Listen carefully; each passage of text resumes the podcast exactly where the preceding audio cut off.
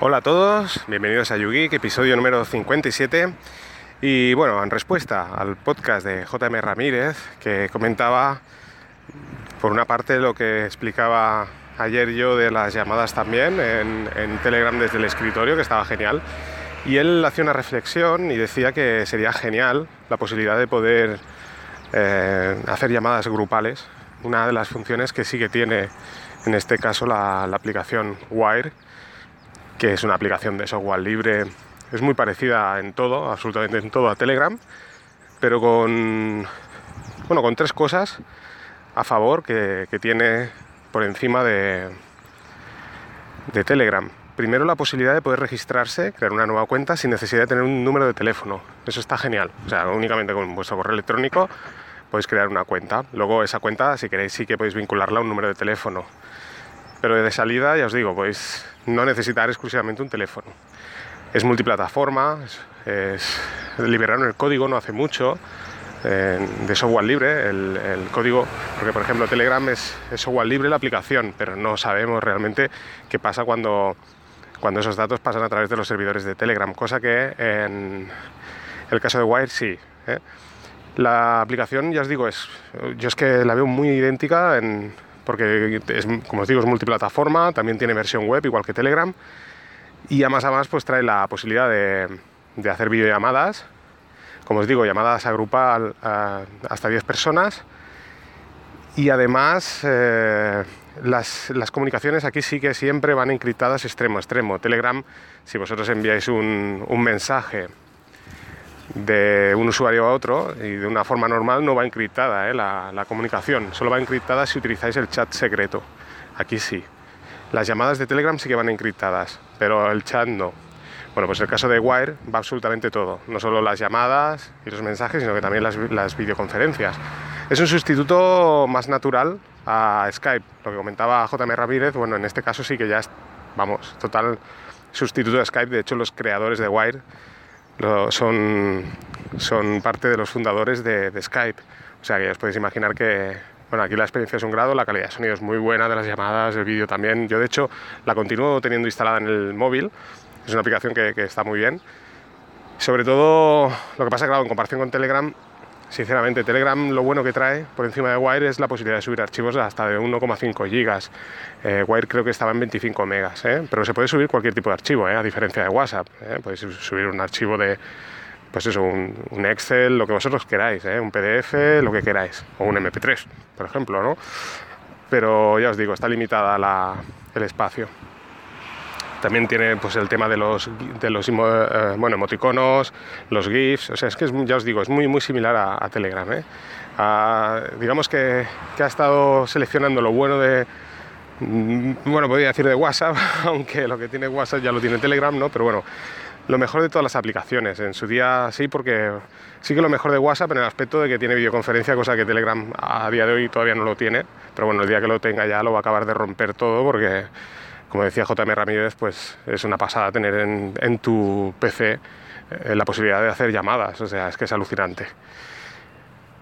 Eh, entonces, bueno, él reflexionaba y hacía la reflexión de que sería genial poderlo utilizar para grabar podcast, ¿no? Y recibir llamadas de, bueno, de oyentes que estén ahí, teóricamente en directo, habría que hacer un streaming en directo para hacer eso, porque claro, si no la gente no, no sería consciente de que se está grabando el podcast y bueno, incluir pues eso, la, la multillamada, la llamada grupal. Yo estoy totalmente seguro que Telegram lo va a hacer. Pero bueno, a día de hoy es posible hacerlo. Hombre, sí, es, tiene sus limitaciones, pero sí. Y os voy a contar un truquillo para hacerlo. Telegram, aparte de ser multiplataforma e instalar tu aplicación en escritorio, sabéis que bueno, vosotros ponéis en Google Telegram Desktop y os podéis bajar la, aplicación de Telegram, la instaláis y listo, ¿no? Tenéis la posibilidad de instalar la, aplicación de Telegram portable. Hay una aplicación que la podéis instalar en cualquier dispositivo, en un USB, donde queráis, instalarla en vuestro PC. ¿Qué permite esto? Bueno, genio, esto es, alucinante. Si tenéis varias cuentas de Telegram, podéis tener eh, varias aplicaciones de Telegram con la versión portable, cada una con su número de, de, teléfono independiente. Eso sí, hay que registrar un número de teléfono diferente, ¿de acuerdo? Entonces tendréis, por una parte, no están todos los números integrados en una aplicación, solo que tendréis pues tres aplicaciones de Telegram, por ejemplo, con tres números de teléfono, ¿vale? Necesitáis otro número de teléfono. Pero bueno, la posibilidad existe, o sea, podéis tener un, número 2.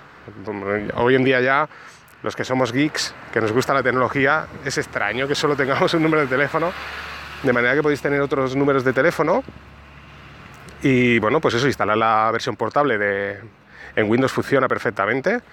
En, en, Linux yo lo he hecho pues utilizando Wine, eh, quien no conozca, pues en Wine, Wine es un, es un emulador de Windows para Linux y creo que también está para, para Mac. Y os puedo asegurar que funciona, pero perfectamente, ¿eh? sin ningún tipo de problema, mediante Wine. Y bueno, pues eso, instaláis tantos Telegrams como queráis y ahí tenéis, eh, simplemente pues eso, iniciar el Telegram, ponéis el nuevo número de teléfono, ya tenéis otra cuenta. Instaláis otra versión portable, ¿no? Que simplemente, o sea, instalar, en realidad no es instalar, simplemente es descomprimir lo que hay en esa carpeta que es, el Telegram, le hacéis doble clic y listo, ya está. Ya os aparece el inicio para registrar el número de teléfono y todo lo que ese, ese Telegram que está dentro de esa carpeta sería eh, pues un número. Creéis una nueva carpeta, hacéis un copia-pega ¿no? antes de, registrar el número. Hacéis doble clic y se os abre otro Telegram y así. Así que podéis tener, pues eso, cinco ventanas, cinco números de teléfonos. De esta manera, pues bueno, podéis hacer una llamada, como decía JM Ramírez, ¿no? Pues dos usuarios, dos, eh, sí, dos usuarios, ¿no? Que estarían grabando el podcast, como es el caso de ellos, Cultura NAS, y tener una línea o dos disponible con un nick, que es lo auténtico, o sea, lo bueno que tiene Telegram es que no tenéis que dar vuestro número de teléfono, sino dando ese nick, pues pueden, podrían registrar cultura NAS, no sé, ¿no? Llamadas, yo qué sé, ¿no? Y bueno, pues cualquiera puede llamar a ese número de teléfono sin ningún problema y bueno, ellos desde su Mac grabar. O sea que sí que es posible con, con Telegram poder grabar las llamadas de esta manera, primero grabarlas con, con el PC, está, está claro, pero además, pues multillamada. Y bueno, otra cosa sería ya, bueno, imagino que el escuchar pues ya será configurar la, tarjeta de sonido.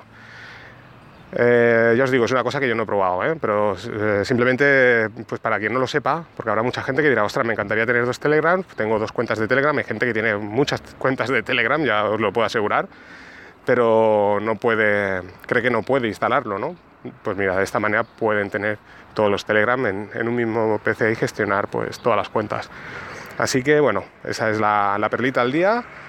Y después pues comentaros, eh, os lo diré, bueno, ¿qué haces escuchando JM Ramírez? Bueno, primero lo digo más que nada porque hay gente que, el otro día me comentaba, ostras, ¿escuchas a Pelianos? Sí, sí, por supuesto, escucho a Pelianos, además es un podcast que me encanta. Eh, yo escucho muchos podcasts de, muchas temáticas, no, no, exclusivamente me baso en Linux. Eh, yo, por ejemplo, no tengo ningún dispositivo Apple, pero sí que me gusta pues eso, cuando hablan un poco, mm, pues saber un poquito, ¿no? entender un poquito cómo funciona ¿no? los pros y los contras de otros sistemas operativos, aunque no lo tenga, ¿no? para poder probar. Eh, por ejemplo, yo todos los podcasts de, de Frank, de, Workflow y todo esto, pues bueno, lo he estado escuchando.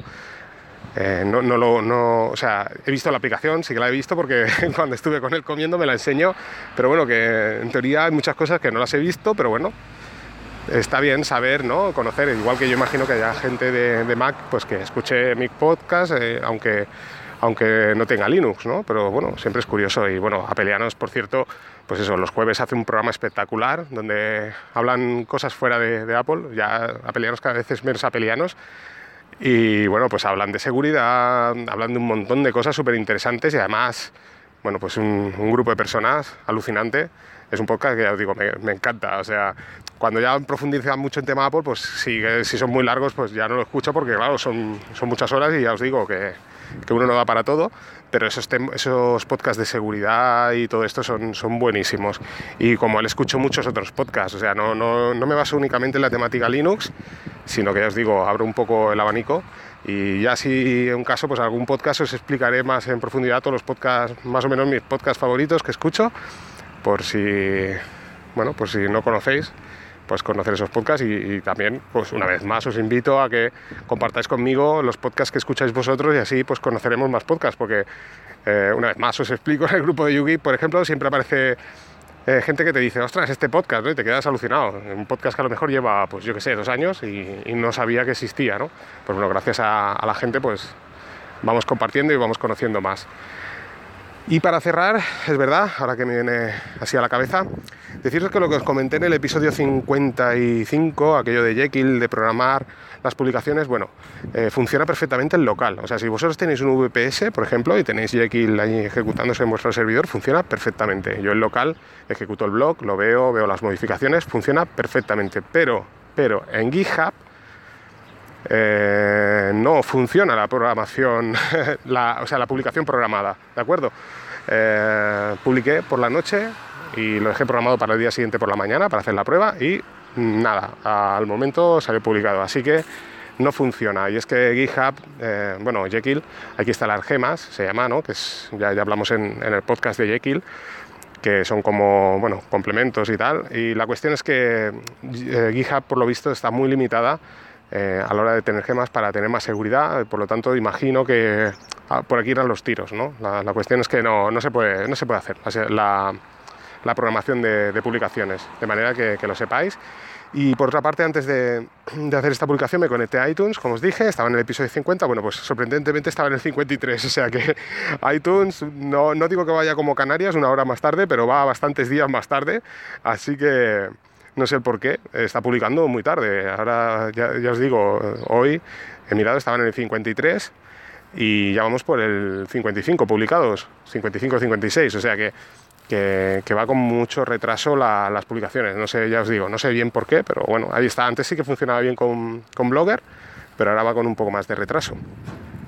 Y nada, pues eh, no tengo más que decir. Así que bueno, ya sabéis la posibilidad del multicuenta Telegram. Eh, tenéis un poco el, conocimiento de Wire, que quería comentaros eso, que es verdad, antes de cerrar, que Wire también tiene la posibilidad, implementaron luego más tarde la posibilidad de, añadir un nick y vosotros registréis por correo electrónico.